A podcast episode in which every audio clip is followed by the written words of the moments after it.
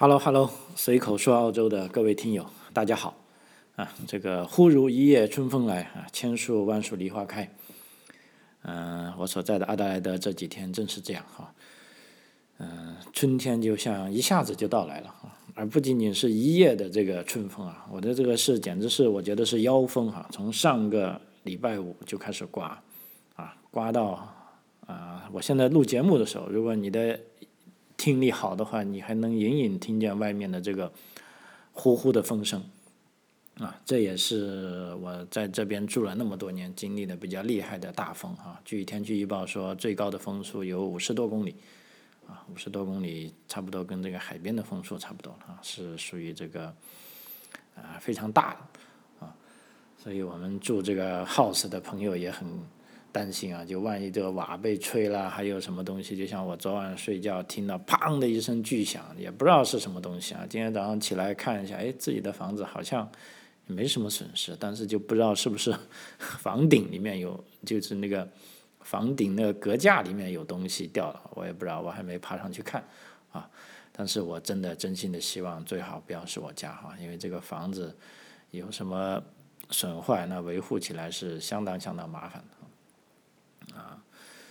嗯，讲了一下天气啊，因为讲天气的这个关系呢，啊，原因呢，主要就想跟大家分享一下这个啊，春天来了啊，我们的这个心情都很振奋啊。事实上，正如我所说的，这个阿德莱德是好像是没有非常明显的春天啊，反而是冬天一来就夏天了啊。就像前几天虽然那么大风，但有一天的温度也高达二十七度啊，简直叫这个赤膊上阵啊。那么今天呢，又降回十多度。啊而且这个风也比较大，啊，那么在这个疫情之下啊，除了这个天气好像都有点异常，那其他的一些，就像九月份啊，一个非常传统的这个活动啊，阿德莱德皇家农展会啊，这个是基本上就像过春节一样的这个活动啊，今年就因为疫情就取消了啊，当然不是完全取消，他们叫线上阿德莱德秀啊，大家可以通过互联网。来看各种东西啊，但是就没有办法去现场聚集了啊！而且搞笑的是呢，学校居然也继续为这样的一个假期，虽然不这样一个活动啊，继续放一天假啊，就让小朋友去网络上啊寻找自己喜爱的东西！而且接下来这个马上又有一个大的活动，大概是十一月啊，这个圣诞大游行啊，Christmas。呃，page 啊，现在也听到消息了啊，基本上也会缩小规模啊，但是就不在大街上游行了啊，就放到这个体育馆里 oval 上啊，就是说人数受限啊，这个规模也变小，而且大家也可以去看啊，但是政府是建议更多的人，你们就待在家里的电视机上看直播就好了啊，因为这个如果 Christmas page 不举办，那就感觉这个。这个这个圣诞节还没来呀啊，所以整个疫情之之下哈，就大家的生活方式都起了一些变化啊，但还好都没有太大的影响我们每个人的生活啊。目前澳洲疫情也是啊，维多利亚主要是在维多利亚州那边呢，维多利亚州那边也有个好消息，就昨天啊，这个最新增长的已经是个位数了啊，就等于说。这个趋势是慢慢啊压制下去了啊，而且南澳洲呢不仅是对这个呃坎培拉开放了边界啊，马上啊今天晚上对这个新南威尔士州啊对昆士兰州啊都会开放边界啊，那么就等于说这几个州的人都可以来到南澳洲啊，没有任何限制啊，但遗憾的是呢，对于这个留学生方面。呃，本来说九月份有一个试点航班的，啊，但目前现在已经九月底了啊，有可能啊又会黄掉，啊，其中一个很重要的呢，就是这个莫里森总理啊，就他搞不定各个州啊，因为现在西澳是非常强硬，就是说我的边界是不对大家开放的，啊，那么问题就来了，如果各州的边界互相都没有开放。啊，如果国际旅啊这个国际旅客到达之后，无论他到达哪个州，那他还是去不了他的目的地，啊，所以这个莫里森总理也发狠话，他说他现在的这个重点工作就是说要把国内的各州之间的边境打通啊，他就必须去各州跟各个州长做思想工作也好哈，啊，提供承诺也好，总而言之，软硬兼施啊，就各州他如果把彼此的边界开放了啊，那么呢，对国外这个国境线开放啊才有意义啊，所以这方面啊很遗憾啊，就是说。嗯，本来预计九月份啊，我们也是非常希望这批啊三百名学生可以到啊，但是现在看来又要被压后了啊。不过另一方面啊，在疫情之下也有啊相当多的好消息啊啊，不能说好消息吧，就是说令人欣慰的消息啊，因为很显然这个啊，无论是留学啊还是移民啊，对澳大利亚的这个长期的呃发展还是非常重要的啊，所以在这个时候对学生是。啊，给予了更多的关照啊，包括四八五签证，目前已经实锤了啊，就是说你目前只要在海外，啊，哪怕你呃在海外毕业了一年之后啊，都是可以申请的啊，这对需要移民的同学来说是一个呃非常好的消息啊。那么具体怎么实施呢？我在呃下一期节目里可能会也跟大家讲一讲啊，大家可以到时去收听啊。另一方面，对这个商业移民的政策也是放的。啊，相当宽了哈。一方面，我们看到就是说，对这种幺八八签证的啊，这个入境豁免已经自动生效了，就是说，所有持有幺八八签证的都可以啊自由的进入澳大利亚啊。第二呢，对幺八八来到澳大利亚做生意的一些具体的条款啊，现在我也看在移民局网站上看到他们有一些啊非常大的松动啊，比如说以前做生意需要连续累积两年的。这个管理跟操作经验，现在呢只需要啊断断续续啊，没有说连续，只要是累计就行了啊。那么这一个呢，可以说从这一些细小的动作来看呢啊啊，可以说澳大利亚政府啊对马上啊对这个商业移民可能会呃把门槛降得更低啊，所以这时候需要啊办理这方面啊移民的朋友啊可以找住这个。窗口机会，因为我个人感觉这个机会它持续的时间啊不会很长啊，因为很显然，只要他看到啊商业移民进来了，对这个经济有促进了，那么如果太多了呢，反而又有一些啊反作用力啊，因为这几年啊澳洲移民政策的这种变化已经给我们经验了啊，所以说到这里啊，我也很高兴啊，因为近几期节目啊受到。很多朋友的鼓励，因为一方面下签了一个商业移民，跟两个这个技术移民啊，都拿到绿卡了啊，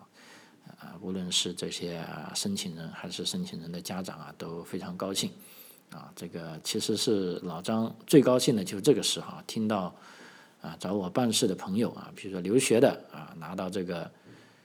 offer 啊签证的拿到了准签信。啊，这个办理移民的啊，成功的登陆到阿德莱德啊，成功拿到绿卡，这其实都是我最高兴的时刻。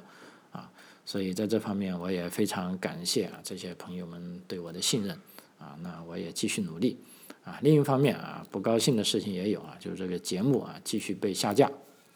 而且目前看来，这个平台对节目的审核是异常的严格啊，有几期节目。我本来像以前一样啊，改头换面了一下放上去，啊，在一年前呢是没有问题的，你放上去就放上去的。现在呢发现还是不行，你即便改头换面，啊，把这个标题都改了啊，但是还是过几天又莫名其妙的下架了啊。所以有的朋友跟我联系说，哎，我听着听着就没了，怎么回事？啊，对此我也很。表示很无辜哈，因为这不是我干的事，啊，所以在这边也提醒咱们的朋友啊，如果你想听我的节目，如果一上了架，你收到更新之后，尤其是订阅了的，你就先把它下载下来啊，因为我也不知道这个神秘的这个平台的审计力量，它会什么时候啊把这些认为他有他认为有问题的节目给下架了哈，而且啊另一方面哈。嗯，作为平平台哈，就现在也发了一个信息给我，上我说我可以上上传一些付费节目，啊，那我就贪新鲜啊，试了一次，但事实上那个节目我并不觉得很好，啊，但是提交了之后又居然被审批通过了，啊，所以这时候呢，呃，收听的朋友啊，你们可以如果感觉意义不大，就不要去听了，因为付费的我还不知道怎么操作啊，它是像是以这个呃给洗点的方式来收费的吧。啊，如果觉得不好听呢，也可以找我啊，到时候我就把这些洗点啊退回给你啊，因为这也是我的一个尝试啊，因为下一阶段呢，有可能如果能够找到。啊，在各方面都非常专业的人士，我们会根据听友的要求啊，做一些啊付费节目啊。那付费节目，老实说就应该，既然是收费嘛，那就干货应该硬货就要更多啊。啊，包括现在的节目，也有很多朋友表扬我说老张的节目都是啊满满的干货啊，这个我很高兴。包括下架的啊，下架有个很有趣的地方呢，就是说节目被下架了啊，这个评论我是可以看见的。啊，所以在这里我特别感动啊！这几期下架的节目，评论都还不少啊，都是啊力挺啊，还有要求老张继续这么做下去啊。那么可惜呢，这些评论由于节目下架了，我也没法回复啊，可能其他朋友也看不见啊，所以这个有点难受啊。这个好消息啊，不能跟大家分享，这个啊很遗憾啊，就是说这个。呃，关于这个国内这个言论的审计啊，就是说我们是亲身感受到，呃，越来越严厉啊，这并不是好消息啊。包括出来啊，现在准备留学的朋友啊，我们偶尔也有讨论一下，就说像前几年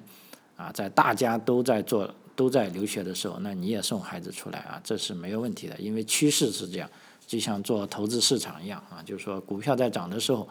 啊，连猪都可以飞起来，就那个时候你买什么股票都在涨啊。但是，一旦遇到啊不是利好的消息，或者遇到调整期，那这时候就要看你的眼光了啊，你到底要不要买？因为你买错了，或者你操作错了，你就亏了啊。那么留学这也是一样啊，在前几年这个言论管控比较轻松的时候，包括移民啊，你看到大家都出来了，那么就都出来了啊。这的确是享受到了这个政策的红利啊。那么在这个时候啊，尤其是这个中国政府啊，跟这个西方政府啊，我们先讲啊，政府之间的关系啊，都非常冷淡的情况下，尤其是啊，美国跟中国啊，这个政府啊非常对峙的情况下啊，包括中国政府跟澳洲政府啊，事实上对峙的也很厉害。那么在这种情况下，您要不要啊带孩子送孩子出来留学啊？或者您要不要出来移民？这时候就要真正的考验啊个人的这个啊能耐的时候了。就是说，你能不能去通过调研啊这些那么多现象啊那么多事实呃甚至有的是假的事实啊，你找到你的真正的理由来决定啊？这在这个时候。啊，你做的决定，啊，或许对你眼前的一两年啊没什么影响啊，但是长远看来啊，一定是有很大的影响啊。所以在这里呢，啊，老张我也是秉承这个啊，这个职业操守啊，我尽量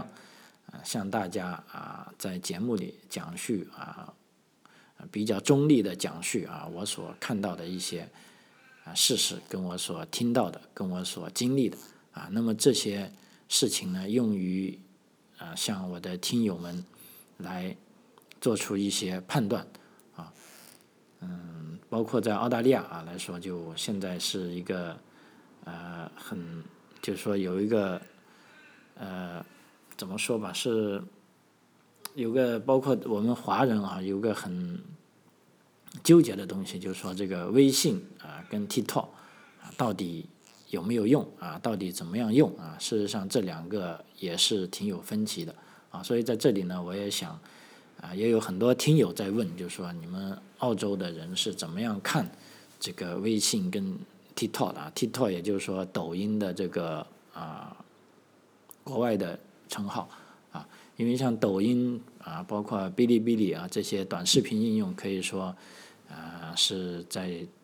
啊中国非常成功啊，包括在海外，这个抖音无论是在美国还是在印度，啊都可以说是非常成功。如果说中国的科技发展这几年对世界有影响的，导师还真的可以说，啊，尤其是这个抖音，啊，因为微信呢还是由于咱们华人用的多啊，但是像抖音这种短视频呢，真的啊，不管是美国人还是这个印度人，他们都很喜欢用，啊，我也有这方面的一些。啊，印度朋友跟一些澳洲朋友啊，他们说起抖音，现在好像都每个人都离不开，所以这也算是对人类的一些贡献，啊，啊，但问题这个也有朋友让我做抖音啊，但是我自己对这种啊短视频的应用呢是，嗯，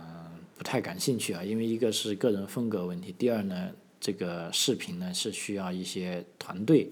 来做的啊，才做得好。那么我这个节目呢，老实说，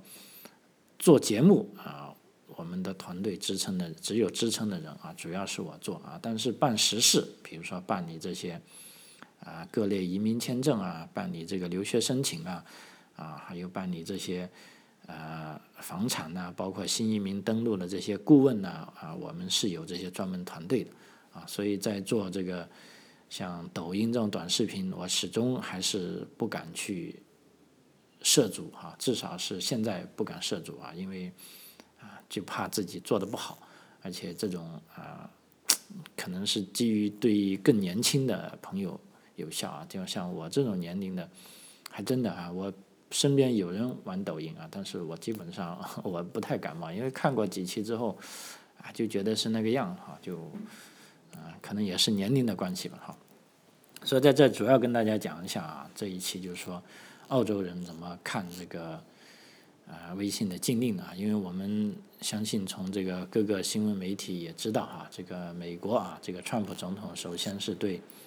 啊微信跟这个抖音发出了禁令啊，并且本来是说在上个礼拜日要把微信下架的哈，抖音呢就现在正在叫 TikTok 啊，正在跟这个甲骨文呢，甚至跟这个沃尔玛正在谈判。就看一下能不能整合成一个美国公司，啊，现在还有点荒唐的时候，突然整出来说要上市了，啊，这个估计也是出乎川普的这个意料哈，啊，但是这个川普也马上发言了，就是说如果啊这个新的公司还是由中国来控股的话，那美国政府就不会批准 TikTok 啊这个抖音的交易，啊，所以这个抖音就感觉比较复杂啊，因为现在在是这个交易层面了，做我们普通人。也不关心，也没法关心啊。但是微信这个东西却对每个人都有关啊。本来这个美国商务部是在上个礼拜天就说要在所有的美国这些软件应用商店要把微信啊叫 WeChat 的海外版要全部下架的啊。但很遗憾啊，这个当时呢立即就有一些啊美国的律师就起诉美国政府了啊，就说这个是。影响了这个美国用户的这个呃呃言论自由啊，所以这个啊，在上个礼拜，事实上，美国的一个联邦法官啊，要求就下了一个禁制令啊。这个联邦法官其实他是一个治安法官，叫 Laurie Biller。他在上个礼拜天啊，我录制节目的时候是九月二十二号啊，因为以后可能这个节目的滞后性比较大。啊，大家都知道，事实上这个节目在放出的时候，我也不知道微信又在什么状态了啊。也许还能用，啊，也许真的是部分被禁了啊。但是无论它怎么被禁，但是对于啊普通人的应用啊，我相信基本上是可以满足的哈。那么目前新的情况就是说，这个联邦治安法官在礼拜天是下达了临时禁制令啊，他就说这个。啊，川普政府啊，美国政府的这个行动将限制微信用户得到美国宪法第一修正案所保护的言论自由。啊，他在这个呃理由这样写，他说政府全面的安全利益固然重要，然然而根据本案记录啊，虽然美国政府证明了中国的活动引起了重大国家安全关注，但几乎没有拿出多少证据来证明啊，这项实际上对所有美国的。啊，WeChat 用户下达的禁令能够解决这些问题啊，所以就目前来说啊，我们在美国的朋友啊还是可以用啊。问题呢，就美国的商务部呢对这个法官的临时禁制令也提出异议啊。商务部就说，禁止所列交易对保护美国国家安全来说是必要的啊，本部门预计将很快对这个命令寻求救济，啊，就是说这个商务部将会倒过来啊起诉这个法官，啊，看一下到底行不行，啊，所以这时候有朋友问，最究竟微信的命运会怎么样呢？啊，就长长远来说，我们看如果美国政府啊它是那么强硬的话，啊，至少可以感觉得到，啊，以后用微信就基本上。你用的功能就不能那么强大了啊，因为目前至少是一个啊交易的功能啊，肯定会被停掉啊。但是你说平时啊通话呢，这个应该是不成问题的啊。所以我在之前的节目也做过预测，这毕竟跟这个呃个人的言论自由有关。作为美国这个民主国家的一个立国的这个基石啊，它是不能随便改变的。啊，目前这个川普总统他虽然那么强硬，啊，但即便，呃，本国的评论呢，也是这个川普他其实是一个很大的原因，就是说为了，啊，他的这个选举啊，十一月选举，啊，他也必须要向选民，啊，树立起他这种强硬的作风，啊，一旦他树立起这种对中国强硬的，啊，这个作风，而且他的民调又有上升的话啊，那他感觉可能这招有用。啊，所以他就继续会这么做，啊，那么继续会这么做呢，那就其实对啊，我们正常的微信用户使用就可能会产生啊更大的这个呃不妥哈。事实上，在美国的华人啊，也对微信禁令的意见是分歧很大的啊，就支持跟反对的声浪都有啊。因为我分别有一个朋友是在洛杉矶的啊，另一个是在纽约的啊，这两个都是。呃，非常有代表性的地方，因为华人在西海岸大部分聚居都是在这个加利福尼亚州啊，也就是说洛杉矶所在的州。那么在东海岸主要就是在这个纽约为主啊，所以我也专门就这个事情跟他讨论了好长时间啊。那么就他来说呢，就是说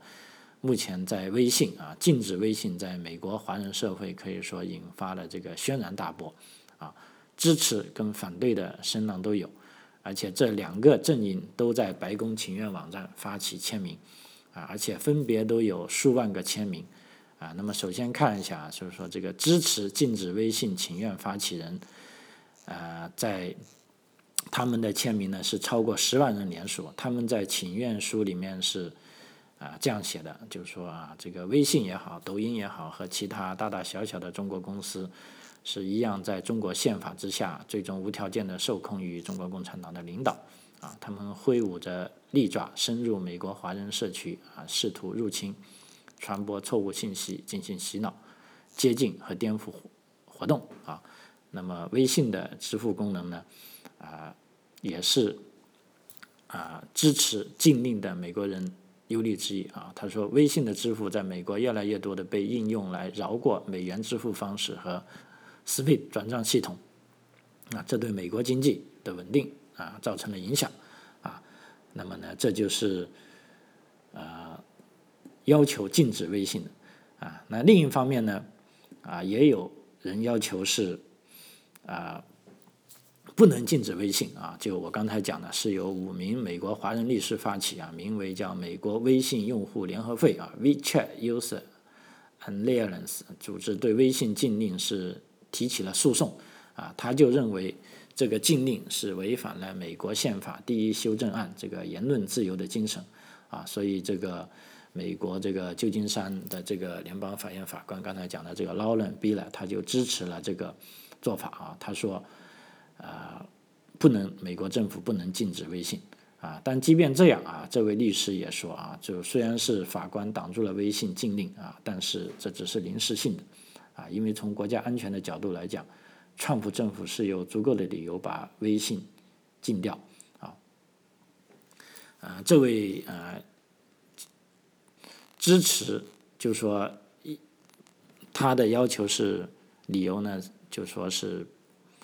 啊不能禁止微信啊。他说，川普现在所做的这些事啊，都是为了竞选啊，也不一定是出于国家安全角度。啊，他想在公众面前树立一个对中国强硬的形象，啊，因为目前美国人认为中国是个竞争对手，是个强敌，所以川普要树立一个针对中国很强硬、很果断、很能做事情，也很有能力的总统形象啊，这样才能和在他和拜登的竞争中加分啊。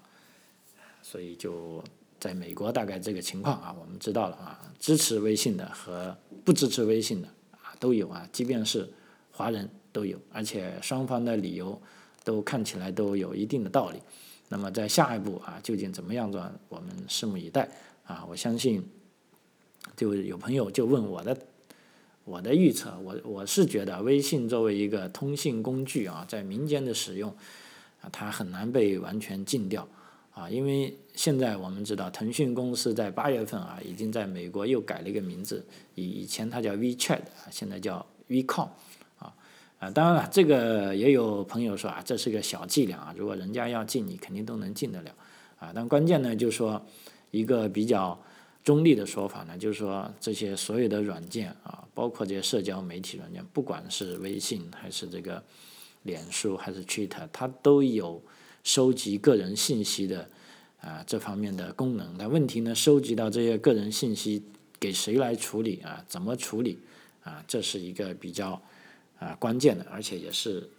啊，大家比较关心的问题啊。那么我们再看一下这个澳大利亚对于 TikTok 跟这个微信的态度啊。首先我们讲澳大利亚啊政府啊，然后再讲一下普通的澳大利亚民众啊啊，然后这些民众中主要就讲我们华人，因为澳大微信啊主要还是啊我们华人用的比较多。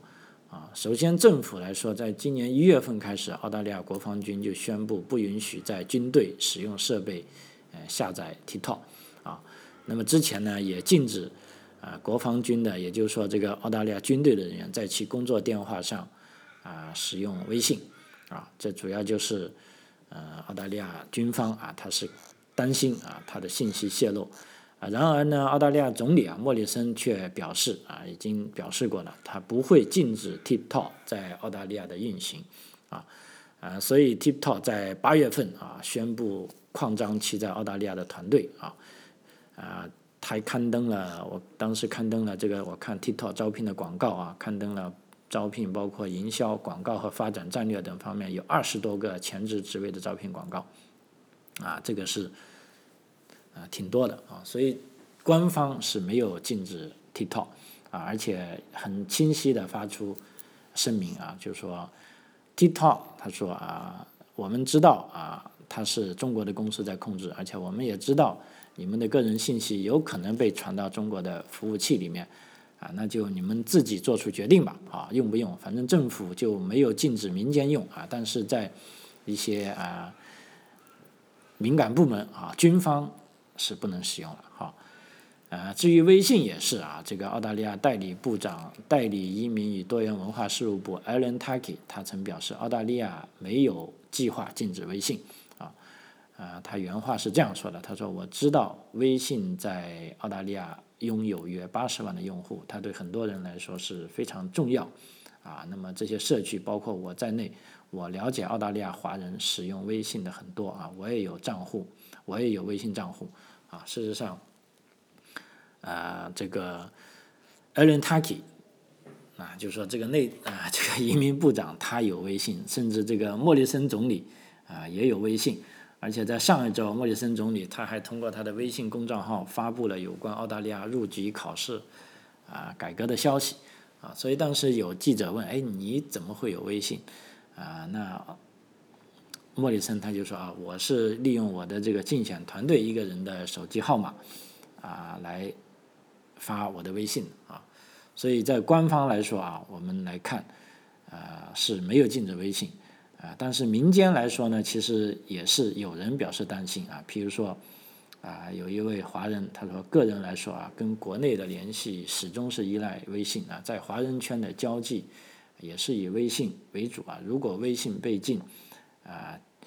那么再加上什么 WhatsApp 啊、Facebook、Twitter，在国内又没有办法正常使用的话，那么跟国内家人带来会啊带来挺大的啊困扰啊，因为我们也认为啊，所有的主流软件都是有收集个人数据，并以此构建大数据平台啊，所以不管是微信啊、还是 TikTok 啊，还是啊，Google 啊、YouTube 啊、Facebook 啊这类软件收集的数据啊，不只是中国的软件有问题，而且更像于软件行业的这种倾向啊，所以啊，正常来说，唯一的问题是对这些隐私的个人数据使用渠道啊是否合乎伦理啊，安全性的保障是否可靠和标准化啊，所以在这方面呢，就需要这个。啊，软件行业来进行思索了啊，就是说拿了那么大数据到底怎么用啊？嗯，所以说啊，大家再放心啊，就是说我们尤其是在澳洲的朋友啊，就目前来说，你的微信啊，还有你的这个抖音啊，都是可以畅通无阻的使用的啊，都是在功能上没有任何问题啊。虽然美国对这两个软件有很大的意见啊，但是在无论是澳洲政府啊，还是澳洲民间，对这个呢是目前没有什么太大的啊，至少没有什么太大的呃反感啊，就像我们家一样啊，有的人就，但我就觉得啊，就像我女儿她不用也不要紧哈，呃，但是我我自己啊，我跟很多朋友们沟通啊，也需要用微信啊，所以我也用啊。就目前而且而言呢，就中国跟这个中国政府跟澳洲政府的关系慢慢的这个不好呢，啊，那么反而让澳洲政府就是说希望有更多的澳洲移民啊可以入籍，啊，那目前呢对我们来说这个增治当中的唯一一个好处就是说澳洲它是加强了它的这个澳洲价值观的啊考试啊，就是说新的这个公民入籍考试呢，啊。将会有一些改变啊，就是说关于澳洲价值观的这些题目，你必须要答对。如果答错了，哪怕你答错一条，就算你不合格，你要重新回答啊。那么对于澳洲的新移民来说呢，现在还有一个好消息，就是说以后啊，澳洲政府现在已经有预算拨款啊，对新移民来到澳洲之后呢，学英语啊，基本上就是说以后是永远的免费了啊。因为之前我们知道很多啊新移民朋友。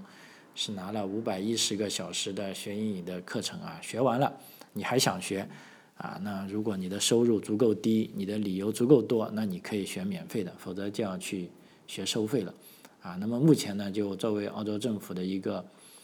啊宣传他的这个价值观的方式呢，他认为啊应该要拨款让更多的新移民来学习英文啊，然后可以看懂英文媒体的消息，那这样呢就可以。让他们有机会去接触更多的啊新闻啊，有更多的渠道啊去了解澳洲啊，所以让新移民以后学习英文啊都是免费的啊，这个让我也有点啊这个这个很高兴啊，因为之前事实上我现在也也在学习，但是我都是。啊，像一些老头老太太学，去图书馆啊去学这些课。如果官方他能够有更多的、更好的课程，啊，尤其是给我们免费去学，那我也还是挺高兴啊，也愿意在这方面花更多的时间啊。好，